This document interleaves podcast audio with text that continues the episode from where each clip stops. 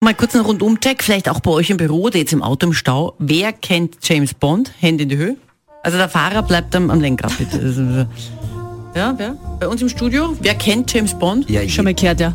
jeder kennt James Ja, genau. Bond. kann ja auch sein, dass jemand nicht kennt. Ja. Aber ich finde, wir sollten mal bei James Bond nicht über diesen Agenten 007 sprechen, sondern wenn wir Agenten 007 hören, dann weiß natürlich die Katja als Lehrerkind sofort, Bruder Mathe, Mattes Professor, da gibt es eine 00 001, 002, 003, 4, 5, 6, 7, 8, 9, 10, 11, 12. Gibt's ja. Das gibt es auch. Das ist ja unglaublich. Kommen die auch in den Filmen vor? Oder? Ja, natürlich. Ja. 002 gibt es mehrere in mehreren Filmen, wurden beide liquidiert natürlich, eh klar. Liquidiert. 003 ist von meinem Lieblingsbond Roger Moore im Schneetod aufgefunden worden. Oje. Ja, also wirklich. Es gibt sogar bis zu 0012. Ach so, Ja, also was ist mit irgendwie- dem passiert?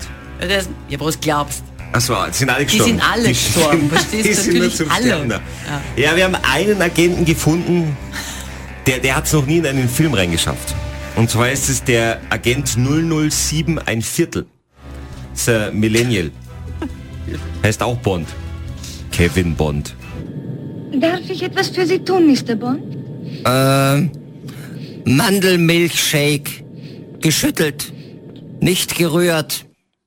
Laktosefrei. Kathi und Christian am Morgen. Es ist eine große Ehre und eine Riesenfreude. Danke. Nur auf Antenne Salzburg.